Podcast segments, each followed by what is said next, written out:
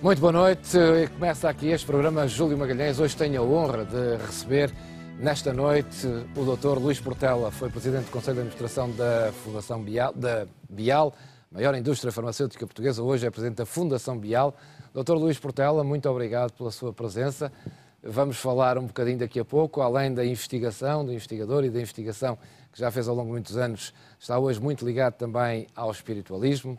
São duas áreas aqui que se cruzam, sobretudo nos tempos que correm.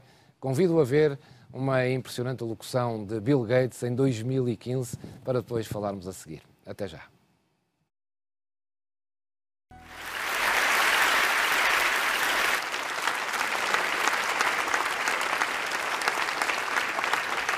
When I was a kid, the disaster we worried about most was a nuclear war. That's why we had a barrel like this down in our basement filled with cans of food and water. When the nuclear attack came, we were supposed to go downstairs, hunker down, and eat out of that barrel. Today, the greatest risk of global catastrophe doesn't look like this. Instead, it looks like this.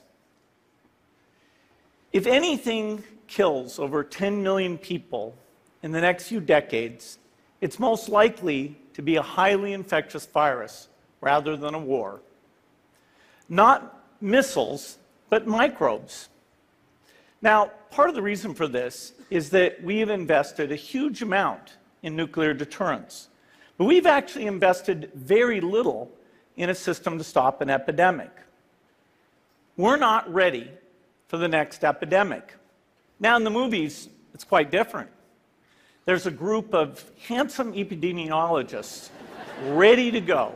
They move in, they save the day, but that's just pure Hollywood. Let's look at a model of a virus uh, spread through the air uh, like the Spanish flu uh, back in 1918. So here's what would happen it would spread throughout the world very, very quickly. And you can see there's over 30 million people die from that epidemic. So this is a serious problem. We should be concerned. Doutor Luís Portela, mais uma vez, muito obrigado e boa noite. Isto é de 2015. Uh, tem esta noção que, de facto, o mundo preocupou-se em investir mais em armamento do que propriamente na investigação? Boa noite, Júlio. É sempre um prazer estar consigo. Um, sim, é verdade aquilo que Bill Gates diz. Uh, o mundo tem-se preocupado demasiado com coisas supérfluas, com coisas negativas, uh, com armamentos e pouco com algum desenvolvimento da saúde. Bill Gates é um ser evoluído, é um ser uh, com uma visão extraordinária e com uma sensibilidade muito grande também e, portanto, foi um grande empresário, mas deixou a vida empresarial para, se, para criar uma fundação com mulher que se dedica a proporcionar melhores condições à humanidade e que uma das coisas é, que ele tem estudado é o problema das viroses e como elas podem invadir uma, alguns continentes, o continente africano, nomeadamente, mas, enfim, a globalidade do planeta também. E, naturalmente, que ele foi criando penso eu, uma maior sensibilidade para as coisas, foi tendo informação e ele terá percebido que quando em 2003 surgiu a crise chamada SARS, uma epidemia que assumiu algumas proporções consideráveis e que matou mais de 800 pessoas, eh, percebeu-se que havia o risco de haver um, uma expansão do coronavírus, porque o SARS também foi provocado por um coronavírus, percebeu-se, as pessoas mais informadas perceberam que havia o risco, um grande risco para a humanidade, de poder repetir-se um fenómeno desses e numa, de uma uh, dimensão acrescentada, maior. Um, Percebeu-se que na origem disso estavam mercados uh, de animais um, utilizados na alimentação, uh, animais selvagens utilizados na alimentação, que em alguns países, que existem em alguns países do Oriente, nomeadamente na China. E nesses mercados eles estão vivos e são sacrificados ali em situações incríveis, eh, numa conspurcação incrível, onde estão engaiolados, enjaulados uns por cima dos outros, os dejetos passam de uns para os outros, a saliva, o sangue, quando são sacrificados, condições horrorosas e muito propícias ao, ao, enfim, ao desenvolvimento de infecções víricas ou bacterianas e também a situações destas de poderem surgir novos vírus. E, e, Bill Gates teria essa informação, penso eu, e portanto ele preveria que podia acontecer uma catástrofe destas, como de facto agora está a acontecer. Doutor, é. Doutor Portal, e qual é o papel das indústrias farmacêuticas nesta, nesta perspectiva? Também têm esta capacidade de prever, de prever o que vem aí ou não? Trabalham em cima dos acontecimentos? Sim, nós, na indústria farmacêutica, vamos trabalhando hoje com dados da economia, estamos procurando prever o que é que vem a seguir e procurando prevenir as situações, procurando resolver aquilo que ainda não está resolvido e criando condições para que aquilo que vai aparecer à frente possa ser resolvido. Mas aí Bill Gates também, na intervenção dele, deixa perceber, ele, ele, ele tinha consciência de que a indústria farmacêutica, a generalidade dos países ocidentais que investem em investigação e desenvolvimento nestas áreas, não estavam focadas na virologia, não estavam focadas em situações como estas, estavam focadas em outras áreas terapêuticas. E, e, e, portanto, ele percebia que havia também aí uma fragilidade e que teria que ser corrigida e que agora está a ser corrigida. Neste momento há dezenas de laboratórios com investigadores na Europa, na China, nos Estados Unidos, a tentarem encontrar soluções, a tentarem encontrar vacinas, a tentarem encontrar medicamentos que possam resolver esta situação como investigador e ligado à indústria farmacêutica, acha possível, num curto período de tempo, encontrar uma vacina? É muito mais difícil, mas um medicamento? Uh, digamos, eu tenho a convicção firme que, à semelhança do que aconteceu em situações anteriores, eh, também vai acontecer agora. Agora, não lhe posso dizer se vai demorar seis meses, um ano ou ano e meio, mas vai com certeza acontecer.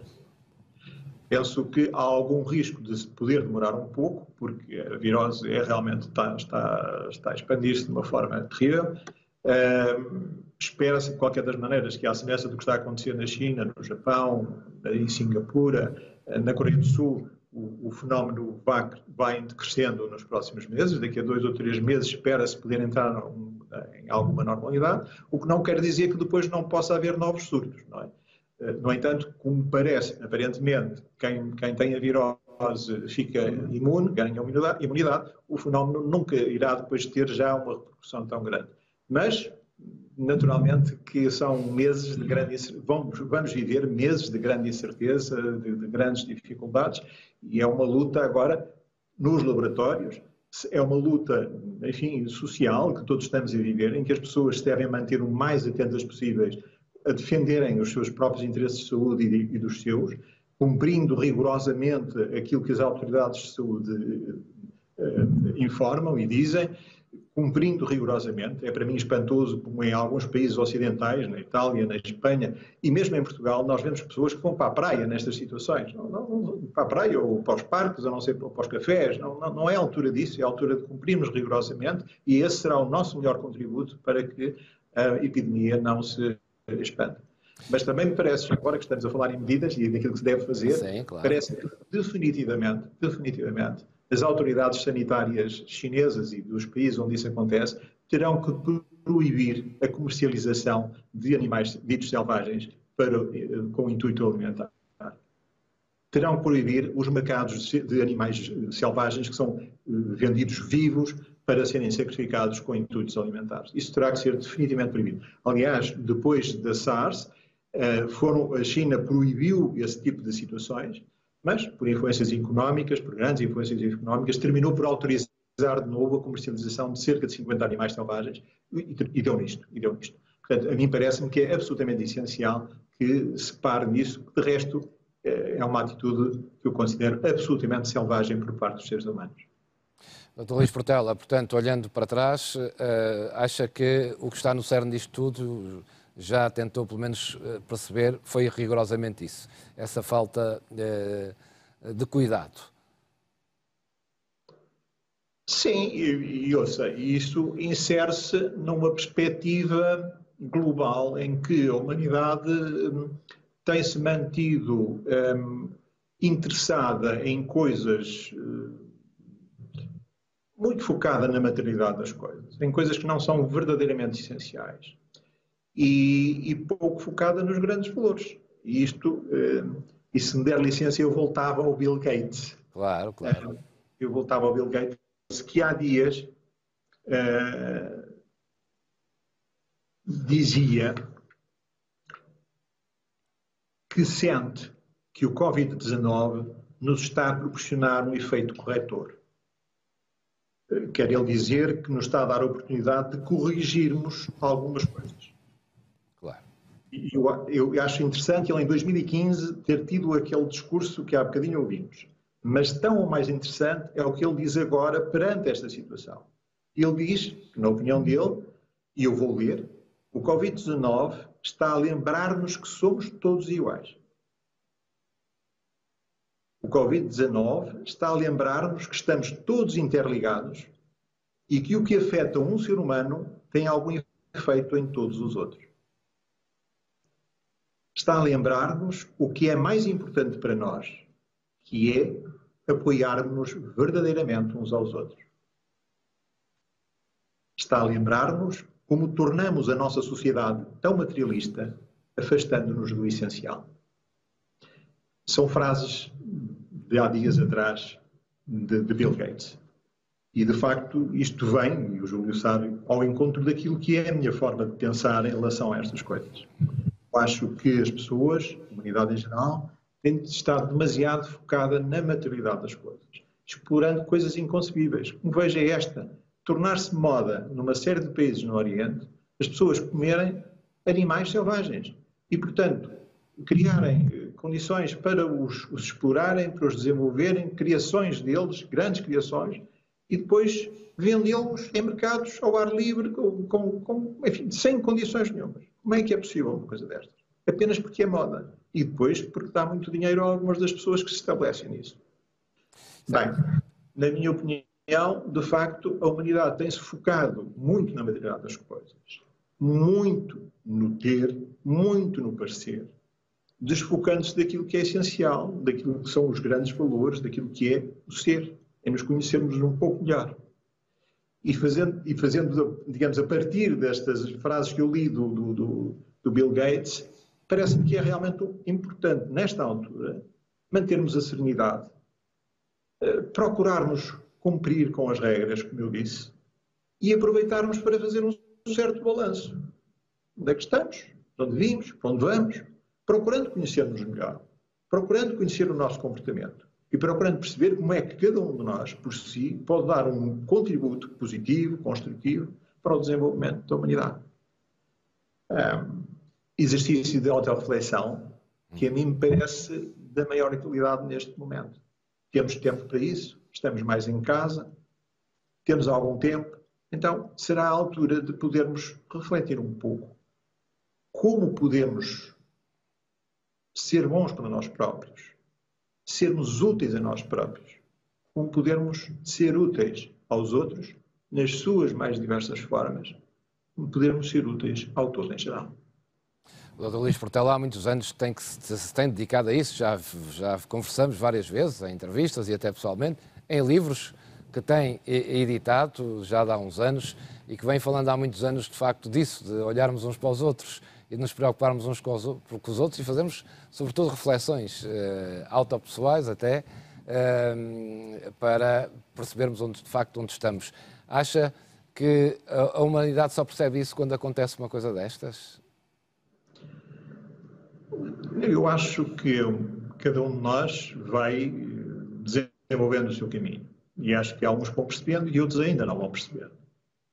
Os momentos de grande crise, como acontece agora com esta epidemia, mas uh, quando há uma guerra, quando há uma catástrofe natural qualquer, são momentos em que toda a humanidade uh, estremece, fica abalada. E, portanto, é um momento em que podemos aproveitar essa oportunidade para refletir, para ponderar. Porque, afinal, estamos a correr por valores, e o Bill Gates diz isto, de consumismo, que a que é que nos leva? Leva-nos a muito pouco. E estamos a esquecer, uh, temos vindo a esquecer progressivamente, como é bom estarmos no nosso lar, como é bom estarmos com aqueles que nos são mais queridos, como é bom partilharmos com eles as nossas ideias e ouvirmos-los.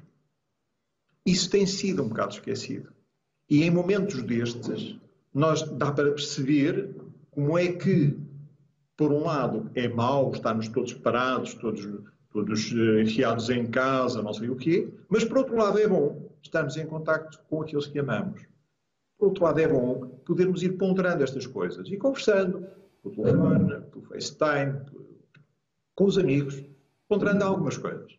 E depois lendo, lendo, tendo a oportunidade de ler, tendo a oportunidade de, de, de ir um pouco mais além das nossas reflexões existenciais. Acho que são momentos propícios e concordo com o Bill Gates.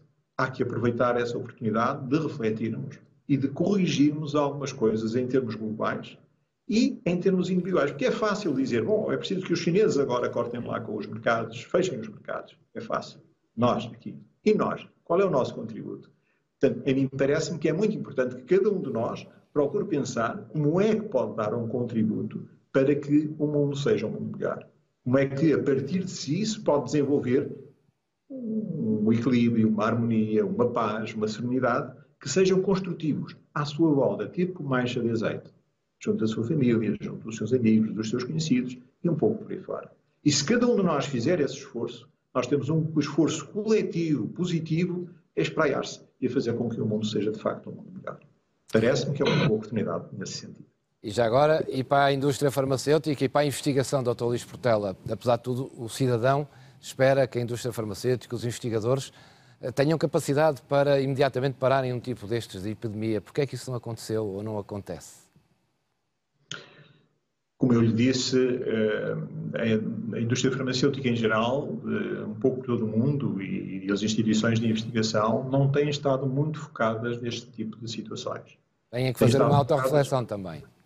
Têm estado, não, digo eu, têm estado, ao longo dos últimos anos, têm estado focados no tratamento do cancro, têm estado focados na hipertensão, na diabetes, enfim, em outros quadros, não é?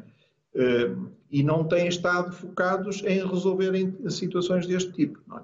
Não têm estado. Até porque, digamos, não tem havido grande número de viroses, as coisas, e as, e as viroses mais conhecidas são passageiras e sem grandes repercussões, e, portanto, não tem havido, não se tem sentido muito a necessidade de fazer isso.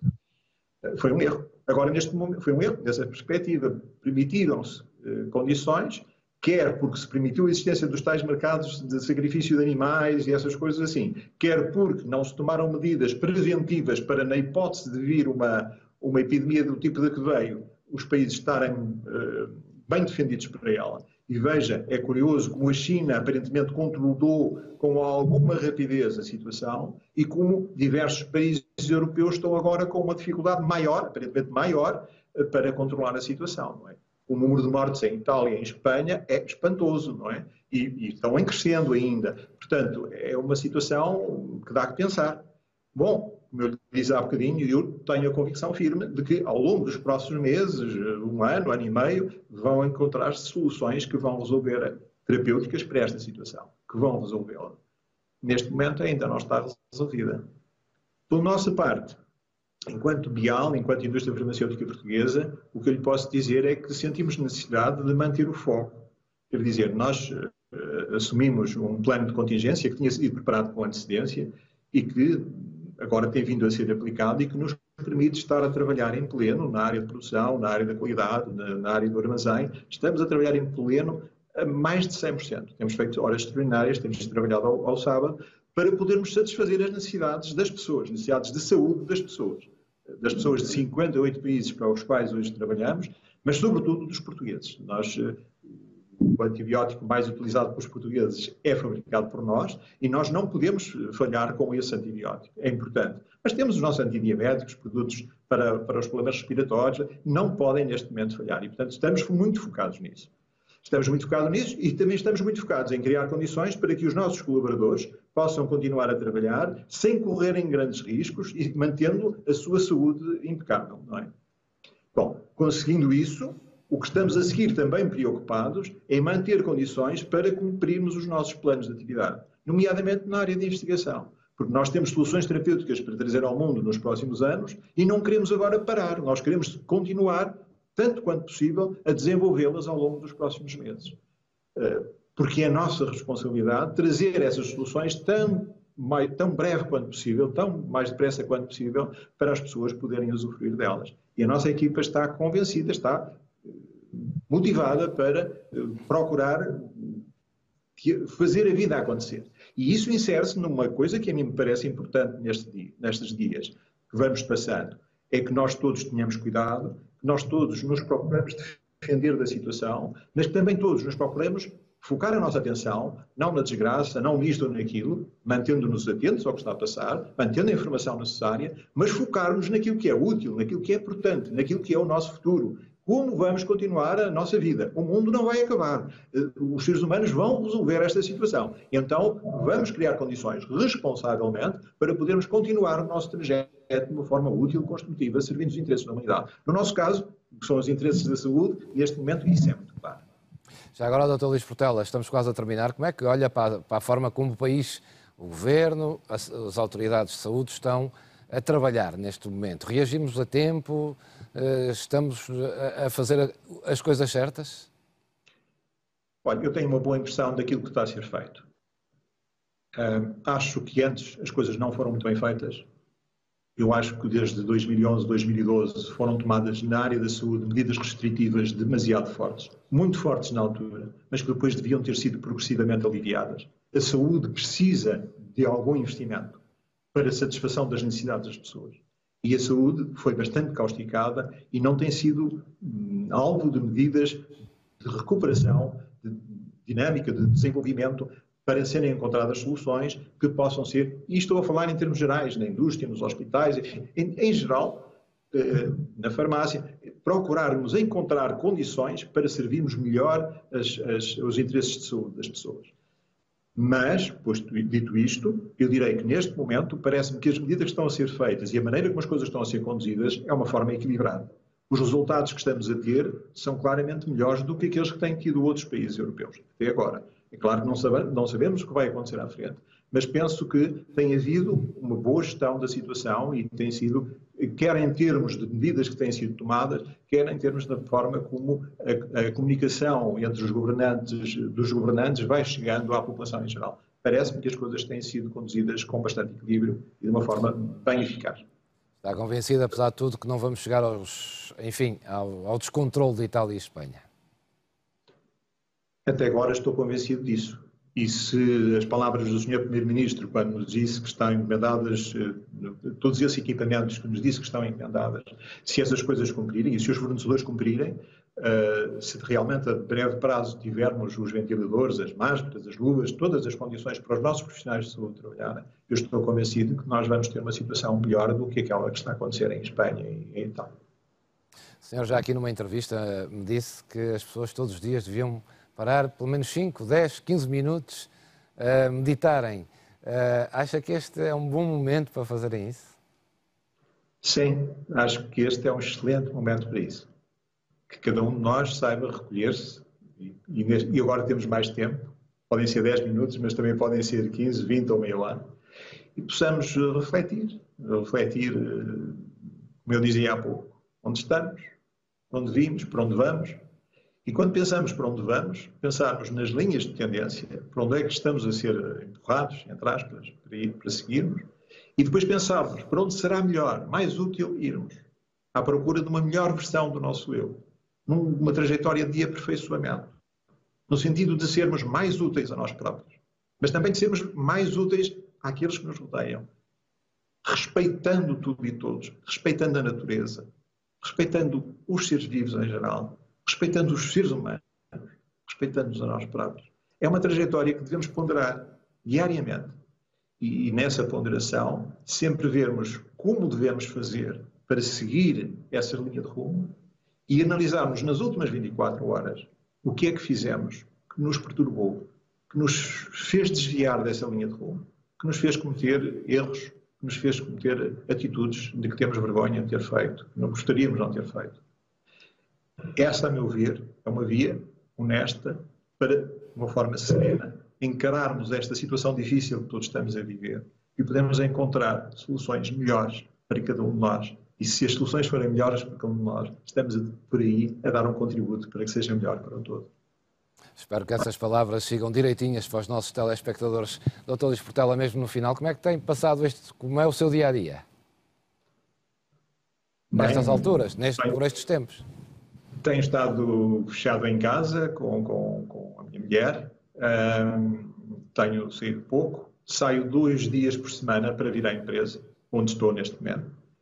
Uh, nós estamos a elaborar, eu lhe disse, e eu penso que é útil, por um lado, tomar algumas decisões, mas, por outro lado, acompanhar aqueles que no dia a dia estão a dar um contributo muito grande para que a saúde dos portugueses e a saúde de pessoas de outros povos possa continuar bem. Uh, tenho me dedicado um bocadinho mais à leitura. Aí tem? Tenho visto Está... tenho, quer partilhar visto... connosco uh, alguma sugestão de leitura ou não? Sim, eu tinha-me ocorrido realmente dizer-lhe isso. Uh, acho que nesta altura é bom as pessoas refletirem Acho que não devem ler coisas pesadas, acho que não devem ler eh, coisas que lhes tragam mais preocupações, preocupações acrescidas. Nem devem passar horas a saberem os números da crise na China, na Itália, nos Estados Unidos, não sei onde. Acho que não faz muito sentido isso. Devemos manter informados, mas depois procurar distanciar-nos disso e lermos algo que possa ser simultaneamente leve, agradável de ler e profundo, nos ajude a raciocinar sobre os verdadeiros problemas da vida sobre os problemas mais essenciais. E, e eu aconselharia aos telespectadores dois livros, se me dá licença. O primeiro, e trouxe-os aqui para, para, os, para os mostrar, não sei se se vêem. Sim. Se, o livro do Caminho Perfeito. Exatamente, de Lao Tse. Este é um dos livros que em toda a minha vida eu mais gostei de ler. É um livro pequeno, mas muito profundo. É dos tais livros leve, lê-se bem mastiga-se muito bem, mas traz-nos muito ensinamento de vida. Eu aconselharia o livro do Caminho Perfeito, de Lao Tse. Também tem, tem títulos, as suas traduções diversas têm alguns outros títulos, e o Lao Tse, por vezes, é apresentado como Lao Tzu. O outro livro que eu sugiro, cuja leitura sugiro, é esta, não sei se, se dá para ver. Uhum. É, Conversas com Deus. é a história de um jornalista uh, Donald, perdão, Neil Donald Walsh, um jornalista que chegou à miséria, ao desemprego, à miséria e sem rumo, sem solução. E nessa altura resolveu refletir na vida e resolveu fazer isso numa conversa com Deus, numa conversa com a existência, com a entidade criadora de todas as coisas. É verdadeiramente interessante e acho que é um, um, livro que poderá proporcionar alguns momentos de reflexão a partir de um caso difícil, caso individual. Neste caso, estamos a viver um caso difícil coletivo, mas acho que tem a ver e acho que será uma leitura bem interessante para os telespectadores, se assim quiserem. Será sem dúvida. Dr. Luís Portela, foi um gosto muito grande ter falado consigo nestes 25 minutos. Ficaram aqui palavras que certamente as pessoas vão ouvir e refletir. Muito obrigado, continuação de bom trabalho e já agora boa saúde também e espero que continue a tratar da nossa também, como é que. Muito obrigado. Um abraço. Boa noite. E um abraço grande para si. Fica aqui esta belíssima conversa com o Dr. Luís Portela, presidente da Fundação Bial. A Fundação Bial pertence àquela que é a maior indústria farmacêutica portuguesa, precisamente a Bial. Ficou aqui esta conversa nesta noite. Amanhã estou cá de novo às 10h30 da noite. Boa noite.